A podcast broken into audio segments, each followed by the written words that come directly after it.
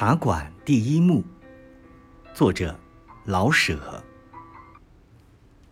时间：一八九八年戊戌初秋，康梁等的维新运动失败了。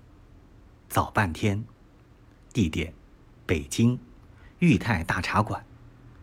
人物：王利发、刘麻子、庞太监唐铁嘴、康六小牛、松二爷黄胖子。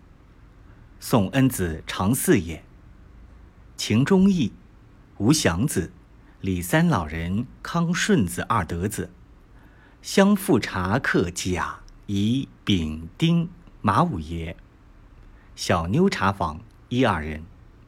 木器。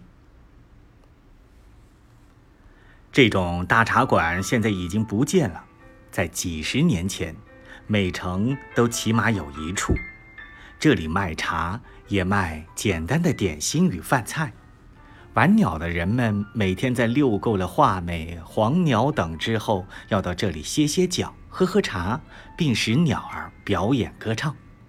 商议事情的、说媒拉纤的，也到这里来。那年月时常有打群架的，但是总会有朋友出头给双方调解。三五十口子打手。经调人东说西说，便都喝碗茶，吃碗烂肉面。大茶馆特殊的食品，价钱便宜，做起来快当，就可以化干戈为玉帛了。总之啊，这是当日非常重要的地方，有事无事都可以来做半天。在这里，可以听到最荒唐的新闻，如某处的大蜘蛛怎么变成了精，受到雷击。